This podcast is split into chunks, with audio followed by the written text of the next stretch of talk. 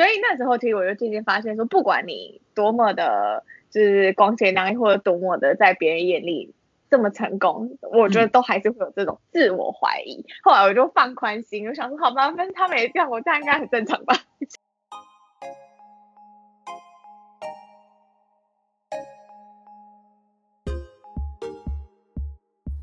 你现在正在收听的是《露露不在家》。露露不在家是一个集结户外人和自由工作者故事的优质节目。主持人露露为你收集了在户外领域各有所长的狂热者和斜杠，分享他们爱上户外的过程、冒险故事和人生起伏。另一个部分呢，则是要为你揭开不同领域的自由工作者的神秘面纱，究竟是怎么样成为一个自雇者和心路历程。这是一个要你踏出舒适圈、勇敢挑战自我的优质音频。欢迎回来，露露不在家。大家最近过得好吗？其实我还蛮好奇，大家都会在下班之后安排什么？你是那种下班之后就会软烂在家追剧看电视的人，还是那种会去运动啊或学一项新技能的人？今天呢？为你邀请到的可是本节目第一个 podcaster 来宾，同时呢，也是乔西咖啡沙龙的主持人 Chelsea。那今天他要和我们来聊聊他误打误撞 成为自由工作者的过程。其实，在和 Chelsea 聊天的过程中，很轻松也很开心。就像他在自己的 podcast 中分享的，他说：“生活就像是一面反射自己的镜子，你如何对待生活，生活就会如何对待你。”其实生活需要投入，任何一种生活风格，不只是只有美观与否，背后体现的是一种价值观、有意识购物和选择和累积而成的结果。在节目中啊，他和我分享自己去年一整年都在做自己觉得好玩的事，而很多很多的机会就在这样的不期而遇中发芽。所以今年他推出了一项全新的服务。叫做“孵出梦想的生活提案”，想要帮助那些不管你是想发展个人兴趣变变现，或者是想经营自媒体或转换跑道，或者是生活有些迷茫的人。那如果你想要知道更多细节，欢迎大家去和 Chelsea 聊聊，也许你会跟我一样，从他温暖有活力的笑声中得到不一样的灵感和启发。那就让我们开始今天的节目，大家坐好，开始聆听吧。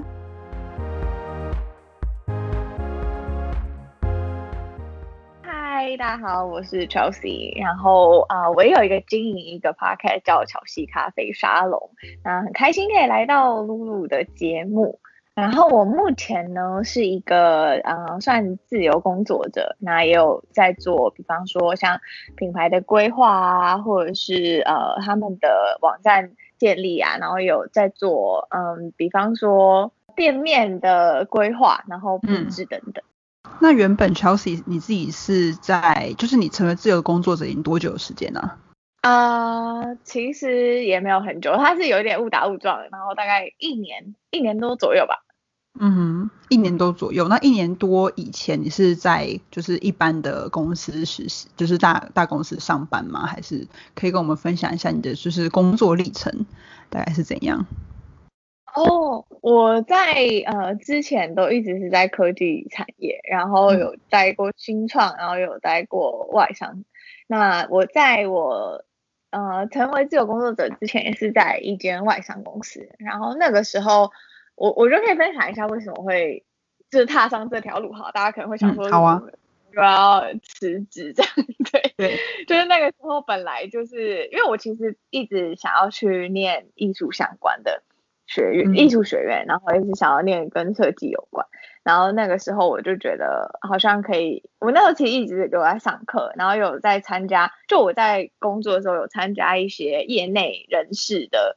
side project，然后所以就下班的时候都会一起去做这些 side project，然后一直在准备就是我要出国的作品集，但那时候我刚好就。呃，工作到一个阶段，也是满了一年多两，哎，那没有，那时候已经工作两年多，然后我就想说，哎，作品集好像也都准备差不多，所以我就已经，我就提了离职，然后我就本来是预计去年的秋天要去上，要去念书。然后申请也都申请好了，然后因为也考完了，然后就就疫情，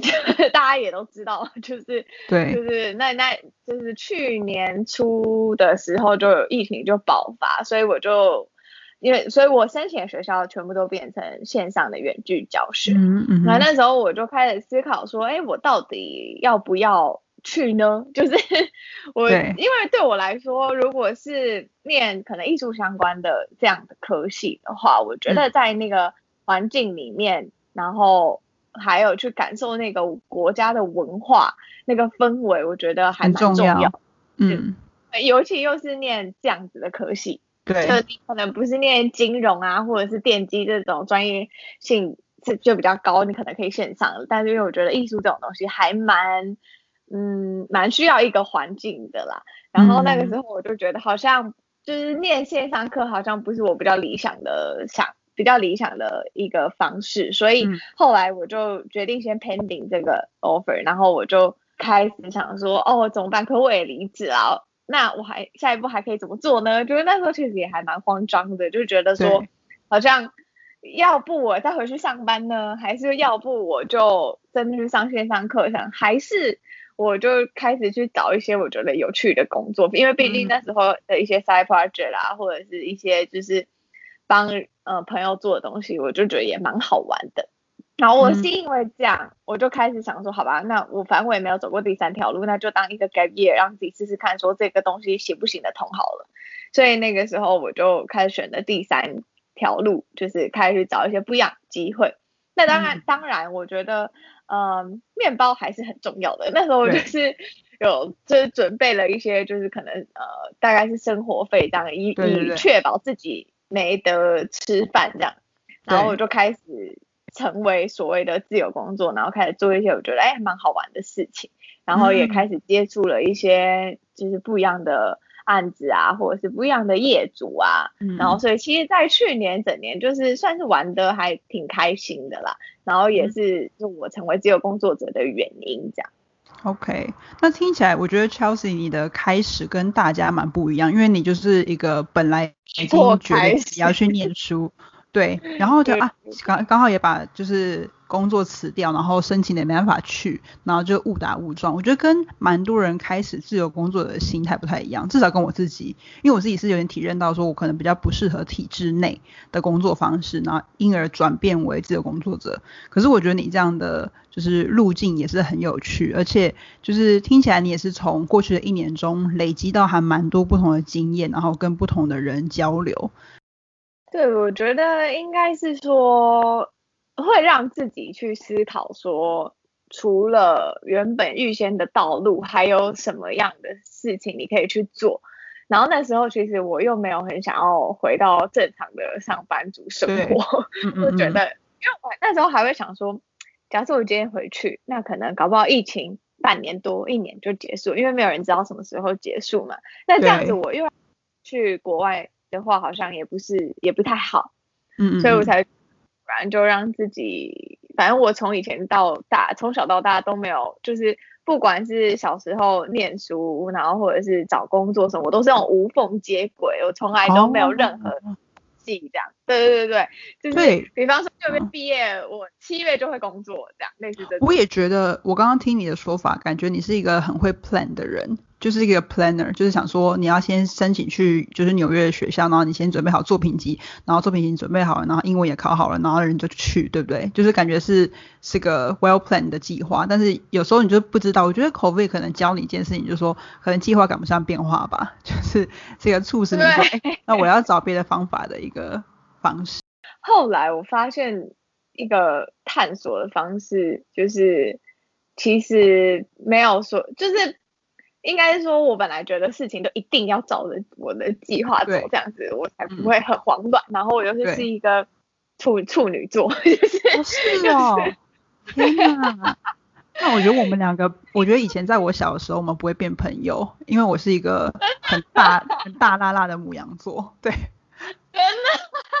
你身边有母羊座朋友吗？应该很少吧？有哎、欸、哎、老实说，我有我有没有母羊座的朋友，而且就是还蛮要好。但是因为我可能月亮射手的关系吧，就哦是就我还有一个奔放的灵魂，但是我的确是会觉得什么事情都一定要怎么样怎么样怎么样。然后之前就被我就是那时候当时的伴侣讲说，你嗯为什么就是什么事情都一定要照你想的做，好像不照你想的做，你就会就是很不舒服，或者是我可能就会跟他吵架，类似这种。哦，然后后来我就觉得，那好像现在有点被迫不能照着我想象的方式走了，那我到底该怎么办？我觉得比较像是这样。OK，那也蛮好奇说，Chelsea 你现在经营的这个咖啡沙龙这个 podcast 节目，也是在那段时间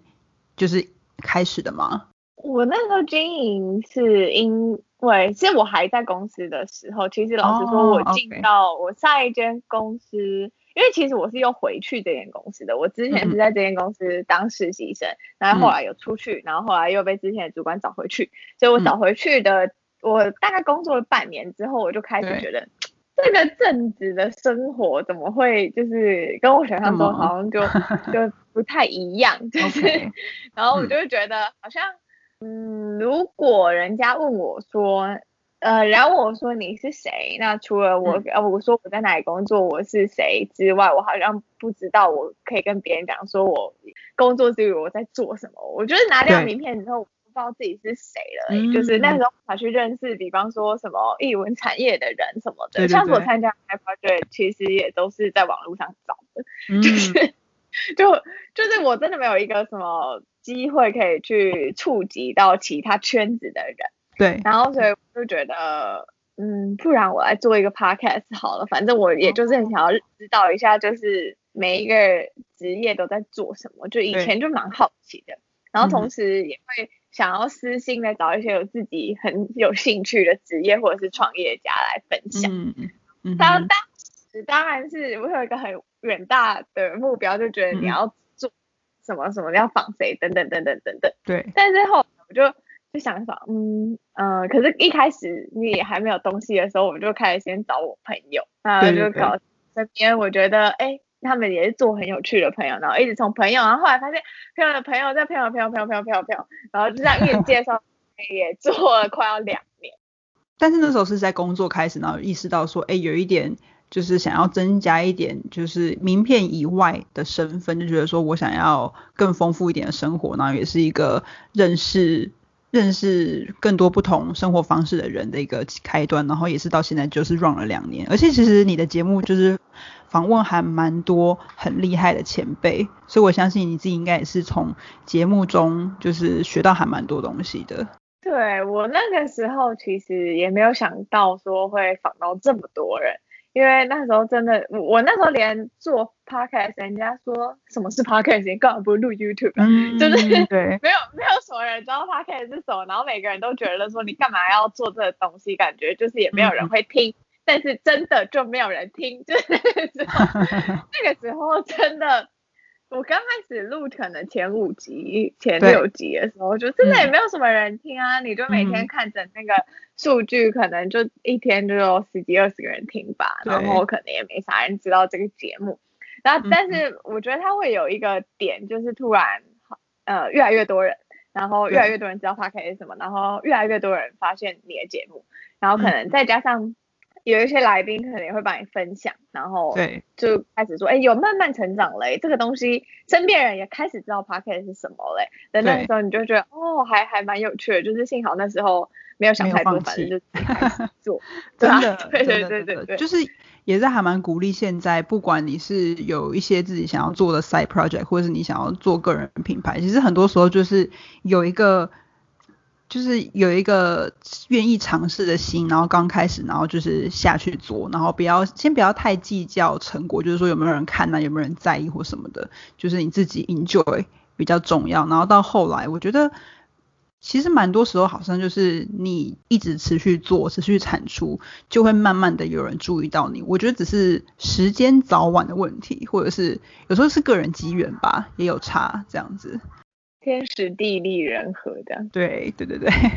那我蛮好奇，就是会想要知道说，因为其实自由工作者，我觉得现在我不晓得你的朋友们，因为应该还蛮多人还是在办公室工作吧，我不知道他们会不会对自由工作者会觉得是一个还蛮梦寐以求的职业选项，他们会想要成为自由工作者吗？还是他们只是就是还是比较 prefer 在办公室工作？哎，不得不说，因为我身边其实都还是之前在科技圈的朋友。对，我老实说，我觉得他们其实还蛮满意现在的生活的。哦就是我身边的朋友，其实都是很能在这样子的体制内工作，而且我觉得他们都做得非常好。那其实这也是扣回，就我那时候成立节目的宗旨，就是我觉得每一个人都，就是我没有觉得，就虽然我是在做斜杠的主题，但是大家可能会发现说，我又做做另外一主题叫做职涯的主题，就是我相信就是每一个人都不一没有，应该说我相信不一定每一个人都要斜杠，斜杠是一个选项。但是我有访谈过非常非常多的人，他们是把他们现在工作做到极致，然后成为职人精神的这样子的人。嗯，所以我觉得，就我身边的朋友都还蛮适应那样环境，而且也都真的喜欢他们现在在做这件事情，然后都能把他们生活平衡的很好的人。所以我没有觉得我身边的人都很喜欢自由工作，但是我相信。应该也是会有一些朋友喜欢啦，但是就我目前同温层跟生活圈的话，我看到比较少。哎，我觉得我们俩完全相反。我觉得我身边好多就是自由工作者，都是被各种类型的 各种类型的自由工作者围绕。就是不管你是说什么呃瑜伽老师啊，然后教一些运动啊，或者是教育产业等等的，都是自由工作。然后有时候遇到朋友。的话，我反而是比较少在办公室工作的朋友，可是好像就像你说的没错，他们也是就是做久了就是习惯那样子的生活形态。只是我自己的感觉就是在办公室工作的朋友会比较就是把工作看成工作，就是比较不会有那种就是我要把它变成我的梦想，然后发扬光大热情什么的。可是好像做自由工作的人的那个类型性格里面比较有这个就是。说比较梦想家的成分在里面，就是比较有一些浪漫的，对我自己的观察啦。我觉得这可以啊，我我另有另外一群，就是我其实我之前在新创公司的时候，我的朋友们比较像是你所你所谓，就是可能自由工作者的这种，他们会有可能想要创业啊，或者是他们会想要发展自己东西啊，自己事业的想法。老实说，我在。新创遇到的朋友，或者是在新创认识的创业家，其实他们的属性的确是还蛮像这样子。然后自由工作的话，认识比较多，反而是 podcaster 们吧。对对对。如果有在就是这样子工作形态的话。嗯，那你自己觉得有怎么样特质的人比较适合成为自由工作者？就就你所现在观察下来，比如说你访谈过这些人呐，他们有没有什么共同的特质，或是就你自己而言，你觉得？我觉得要比较自律吧，然后而且要很，就是你要对于自己想要做什么，可能要还蛮有方向的，或者是说你可能有有很大的 plan，然后。你现在做自由工作，你很清楚的知道说你的自由工作是你这 plan 的 stage 几，这样 就是对，他可能不会一直是这样子的，对对对对。那你可能可以，你可能最后是想要发展成一个艺人公司，又或者是你想要创创业，又或者是你想要经营自己的品牌等等的。我觉得他可能会是有一个你的大大蓝图，然后你现在自由工作可能是你的第一阶段、第二阶段、第三阶段或什么的这样。我觉得就是自由工作者跟大家一般在公司上班，真的就是就没有老板会帮你定计划啊，然后也没有就是如果你是自己一个人工作的话，也没有同事说会跟你这边打气加油等等的，所以我觉得其实还蛮多呃需要跟自己独处的时刻。其实我啦，我觉得我的形态比较像是这样子，所以然后也是呼应到刚刚 Chelsea 讲的，我觉得自由工作还蛮需要知道你自己的终点在哪里。如果你没有一个还蛮明确的方向，其实不管你们工就是在哪里工作，我觉得都一样，就是你的最终的有一个目标是什么，然后你比较会有方向，说，哎，那我要朝着那个目目标一直跑，也许不是直线跑，可是有时候就是曲折，但至少是往一个我想要的方向走，不然你会。我觉得蛮容易迷迷茫的，就想说，那我不知道我现在就是到底在哪个阶段啊？那也不知道到底说就是呃什么时候才会到达等等的。对啊，不然有有有时候会很像在一直在浮沉，然后就会觉得说，你身边的朋友就是。都已经很清楚知道自己要做什么，或者是说他们可能在这个体制内真的都已经做到，哎，可能主管啊或者什么的，嗯，啊，你就会好奇说，啊，你怎么还在这里？对，就类似这种感觉。对，可是我觉得大家心里都有这个想法，哎，不管你在哪里。我觉得就是在公司里面，你不管做到哪里，你还是会有一点觉得，就是你还是有可以 benchmark 的目标。我觉得人就是没有办法不去比较啊，不比较很难啦，那个是就是理想状态。可是就是比较的话，然后你就会，你就是你一定不会往比你差的比嘛，你一定就是 like look up，然后看到哇，就是人家在这，然后我还在这，这种感觉，这好像还蛮 universal 的感觉，你会觉得吗？我觉得会一就一定会跟身边的人就是想说，哦，他怎么已经这样这样啊，我怎么还在这样？或者是，但是后来呢，我有发现一件事情，就是我去我访了很多创业家嘛，然后我身边很多创业朋友，但是我发现，即便是你看到他们这么成功，然后就是做的很好，然后很多人都关注，但是他们也常常可能会跟我讲说，他们觉得就是呃。就是他们也不知道创业终点是什么，就是他们也会很迷惘，然后也会觉得说，哦，即便现在好像全世界都觉得你很成功啊，但是他自己也会想说，呃，那假设会不会有一天失败，会不会有一天就是不顺利啊，会也不是每一天都是这样子的天，呃，也不是每一天都一切都这么顺利，就是比起真的去上班，上班可能。相对的有一个有一些人撑着啊，或者什么的那种感觉，我觉得是不太一样。所以那时候其实我就渐渐发现说，不管你多么的，就是光鲜亮丽，或者多么的在别人眼里这么成功，我觉得都还是会有这种自我怀疑。后来我就放宽心，我想说，好吧，反正他们也这样，我这样应该很正常吧。对，真的，呃，怎么说？不要说，我觉得专注是一件好事，可是不要太过于钻牛角尖。对，所以就有点延伸到，我觉得，因为我自己觉得 Chelsea 是一个很重视生活，呃，生活仪式感啊，还有生活美感的人。对，然后其实就还蛮好奇，就是你是怎么开始觉得说，哎，这些可能居家布置啊，或者是说要怎么穿，或者是怎么吃等等的开始重要？你是有没有什么转捩点在你人生中，还是你一直以来都很喜欢美的事物？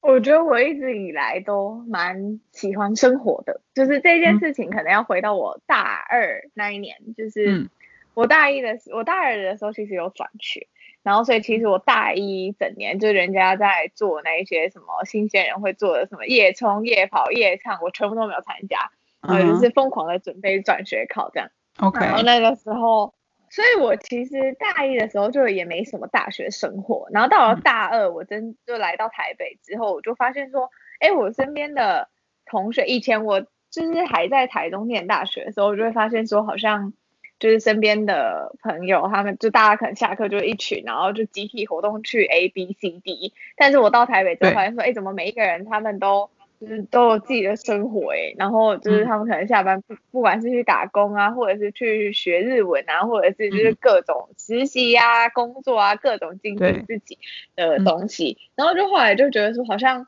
我也因为那时候我刚开始也认就有认识了一些朋友，然后刚好我朋友也是一个很喜欢就是生活的人，然后我们就会开始三步时就是下课的时候就可能回家就会用我那时候。就是住外面租屋的那种超级小厨房，然后我们就会煮一些菜啊，然后后来煮个菜，然后或者是三步，我们周末的时候我们就会约去花市，我们就会去买一些东西。我们那时候只是觉得很好玩，然后我们甚至就是还想说要在就是校园里面卖便当，就是类似这种营养便当是不是？健康。嗯 我们就是，然后我们还真的去买了那个就是便当盒什么，然后在那边哆嗦，然后我就，然后我们也会去摆一些什么假日市集，反正那那阵就是一直疯狂的用各种我觉得好玩的事情来填满我的就是下课时间，嗯，然后我就。觉得哎很很有趣，然后我也开始就是在网络上分享一些食谱啊，对，然后就也开始写，然后。甚至就是还会号召网友就一起来野餐，然后一起来玩，就是真的是网友，就是那天来野餐这公园时候第一哇，对，就是大概二二十几个、三十人这样，然后大家就一起来森林大安森林公园野餐，反正那时候就很强啊，就是我就做各种就是我觉得很好玩的事。我那时候没有觉得这件事情是生活，那时候就觉得我很无聊。然后我除了就是 实习跟工作之外，我又想要做一点有趣的事。然后我又喜欢煮菜，然后就好吧，那就跟大家一起玩吧。就是从那个时候，大学大二开始，开始认真的做一些跟生活有关的事情。然后后来就，我后来回过头来发现，其实就是我的家人，就是比方我妈，她也是很爱做这种事。她可能就是每每周我们家都会插一盆花，然后她会去就是怎么泡茶，茶道什么。但是从小到大，我看这些其实。我就只是觉得说，哦，那是我妈的兴趣，我没有觉得怎么样。但是后来就会觉得说自己很喜欢找这种生活中的乐趣，即便是我搬出搬出我家了，我还是会找我身边的朋友在做一些这种看似就有点白痴，但是我觉得现在回想起来就都还蛮好玩的事情。那这个习惯其实累积到现在这样，真的就是累积的感觉。而且我觉得其实大二还蛮早的哎，所以。就是可能他大学，我可能大学的时候都还是只是 focus 在我要就是疯狂的玩，然后疯狂的 shopping，疯狂的吃甜点什么的，就是比较 没有这部分。可是也也是一个无心插柳的感觉，感觉听你的故事来讲，对，嗯，那你会觉得如果就是现在有人他们可能说，我也想要学怎么过，就是怎么过生活，你会觉得有没有哪几个方向是可以先开始做练习？就是什么比较好的开展？呃，我觉得分阶段性诶。假设你今天可能是大学生，你想要开始过生活，那我觉得就是你可以就先尝试，反正你的时间比较弹性嘛，就先尝试各种就是你喜欢的东西。然后我觉得生活这件事情有一个还蛮重要一点，就是你真的要培养一个你喜欢的兴趣。那这个兴趣不一定是说你要培养到多精。但是我觉得这件事要让你感到开心，你可以是，比方说做陶艺啊，或者是种种植物啊，或者是煮煮饭啊，烘焙啊，就是各种，包括爬山啊，对，或者是攀岩啊，就是我觉得真的是可以去尝试各种你觉得好玩的，然后甚至是你可以去演话剧啊，这些都是我身边朋友亲身做过的事情，对，就我就觉得说你们怎么会就是。所以我就觉得很酷，就是有一些人真的会想要，就是可能去演话剧啊，然后去报名话剧班，类似这种，就是你会突然就嗯嗯嗯，就是好像跟平平他们的工作没有什么关系，但是我觉得反正你就去试嘛，后来就说不定你试完之后，你就会发现你真的超爱这件事，然后可能会变成你的职业也不一定。就我觉得大学可以就一直去试，嗯，然后如果是可能呃，比方说已经出社会开始上班的时候，我觉得。下班时间就还蛮重要的，你怎么样运用你的下班时间？当然你可以看剧，你可以看电影，你可以就是嗯做这一些一些放松的事情。但是我觉得去找到一个蛮自己可以用下班时间投入的事情，我觉得也蛮不错的。比方说，我有一个朋友，他是他是很专业的那种呃医，他是很专业的那个就是医检师。然后，所以他平常这这个是一个专业技术很呃专业专业技术蛮强的个工作，所以他平常的工作就是还蛮 routine，就是一直这样子做。但是呢，他后来就发展了一个兴趣，就是他很喜欢拉花，就是咖啡拉花。然后他就对对对，然后他他就他就是整个假日，然后还有整个他下他早上上班，他会提早一个小提早起床一个小时，然后为了拉花。然后再去上，他可能就就开始就是经营他这一项兴趣，然后可能是假日业余的时候也会去参加一些拉花比赛啊，然后或者是会在网络上分享跟教人家怎么拉花，然后就是那时候去也经营的还蛮不错的。我觉得有的时候可以从这样子的嗯兴趣嘛，或者是这样的东西里面寻找你对于生活的热忱。那你不一定要辞掉你本来的工作，像我刚刚举的例子，他们都没有辞掉他们本来的工作，但是他们的生活，我觉得那个满足感跟那个满意度是很高的。那就 Chelsea 你自己而言，你觉得你自己创造就是生活感的方式有哪一些？你刚刚是说有建议说可能是大学生的话可以怎么做，然后跟现在是上班族的话，那你自己呢？你自己觉得你平常有什么样的仪式感？平常会做的事吗？呃，我早上就是会帮自己煮早餐，然后做完早餐，呃，因为我还我就我就喜欢煮菜，所以有时候三餐可能就都自己煮。然后那另一个就是我会，就是我也还蛮喜欢一些花花草草植物的，就是从小到大都会种一些香草，刚开始种就都会种死的。真的很难呢，香草超难种的。对，然后后来现在就演变变成种一些植物，然后我每嗯。周都会去花市买花，然后反正换换一盆新的花放在家里，然后或者是呢，就我也还蛮喜欢收集一些香氛，然后或者是跟家居布置有关的，所以有的时候我就会帮自己定一个，就是今天就是一个布置日，我就会去对找找好我喜欢的风格，然后我就会去买这些东西。那其实我觉得这也不用花什么钱啦，就是嗯，偶尔你可以帮自己布置一下，或者是圣诞节要到了，我可能就会买一个小小的圣诞树，或者是嗯用一些小灯泡，就是在做一些有点耶 gay 白的事这样。对对，其实我觉得这些东西都很重要。我觉得大家不要就是忽视这种就是小事物的力量。有时候就像女生，你可能就是今天想说化个淡妆，然后你会觉得说哇，我今天看着镜中的自己觉得有点美，然后或者是你的精神就会变比较好，有没有？就是各种的小地方，我觉得大家都不要忽略。然后呃，接下来也是 对，也是想要问说，呃，影响 Chelsea 思维的一些书，因为我平常很爱看书，然后我觉得我看 Chelsea 也有分享一下，就是自己呃可能有一些书籍的部分，所以还蛮好奇你自己有没有什么特别就是想要推荐给听众的书，跟改变你自己思维啊、想法等等的。庄子啊？我想要 推荐大家去看庄子，就是庄子，因为对对庄子，因为其实我我可以呃分享一下，我在去年的时候接触到就是蔡碧玲老师，他是一个嗯。台台大中文系的教授，嗯。然后我就开始看他整个系列庄子的书。嗯。那那时候候我会想要看他的书呢，是因为我听了就是马里欧有一集去访谈他，访谈蔡碧玲教授的一集专访，然后我听完那集之后，我就觉得哇，就是很很很有共鸣，所以那时候我就开始买他的，所以他的书其实不好买，我那时候要去买的时候就是还缺货这样，然后后来买到，我就开始看他整系列庄子，然后就觉得庄子的哲学很适合，就是运用在我们面对所有的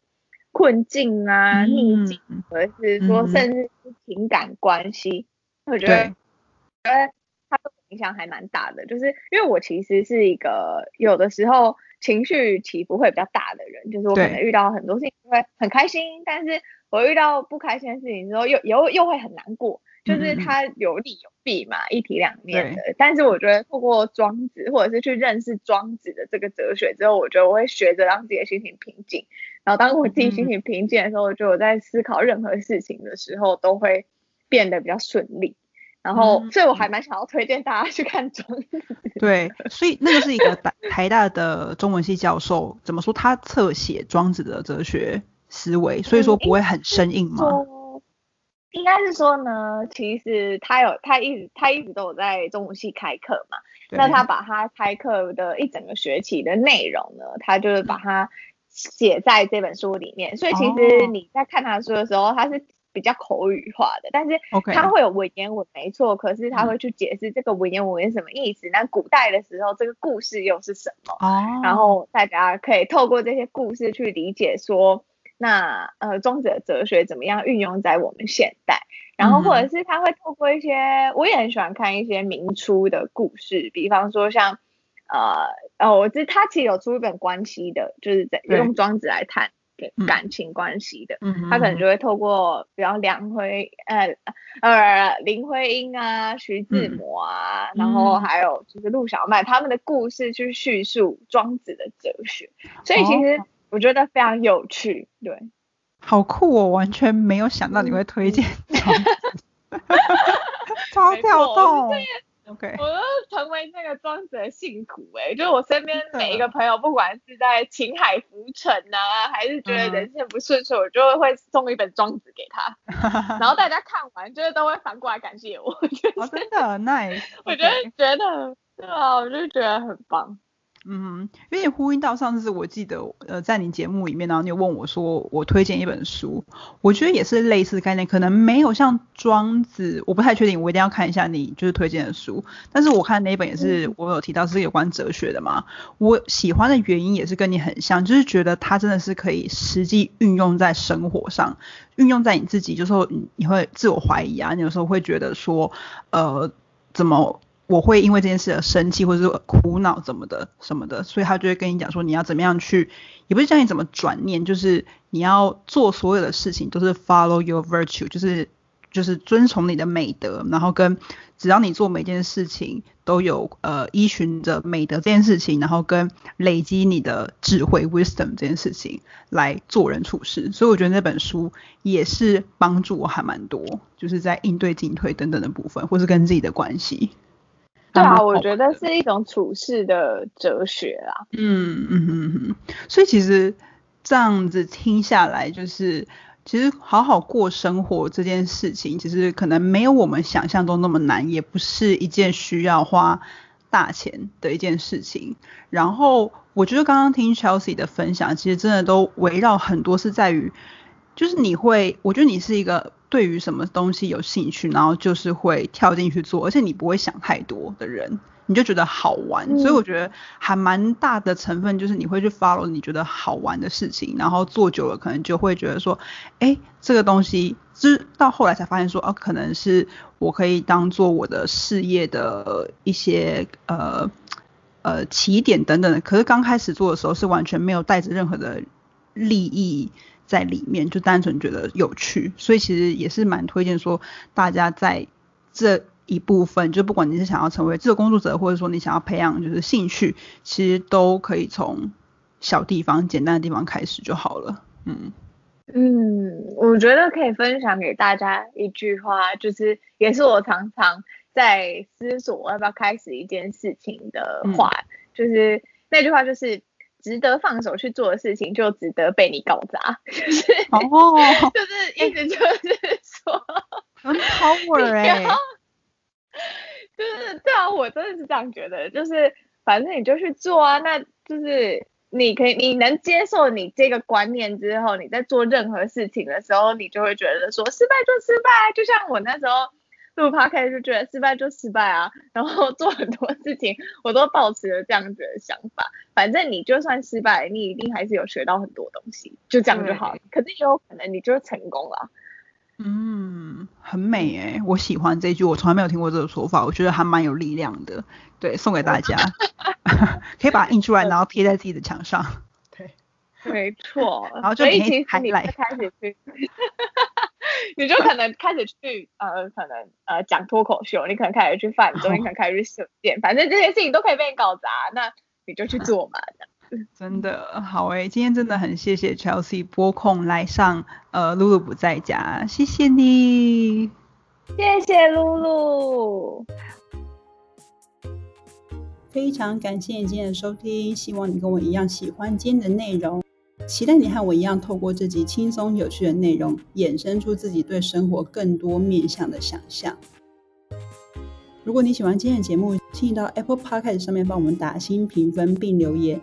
你同时也可以在 Spotify 收听本节目。那我也会将今天的节目访纲整理在叙述栏中。我们下次见，拜拜。